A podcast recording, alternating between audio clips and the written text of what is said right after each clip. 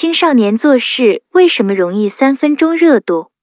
有些人做事时注意力不集中，容易分心，还常有始无终、半途而废。上课、开会爱东张西望，这种现象在青少年中非常普遍。为什么青少年注意力更容易分散，管不住自己，做事只有三分钟热度呢？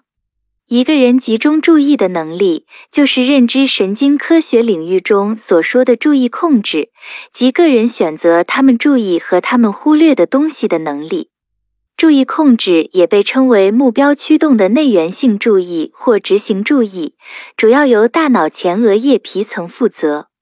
注意控制被认为是与执行功能的其他成分，如工作记忆、冲突的解决和意志密切相关。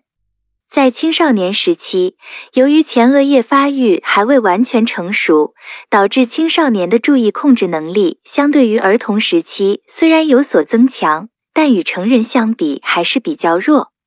如果你觉得自己注意力容易分散，做事常半途而废，那就要尽量限制环境中的分心刺激，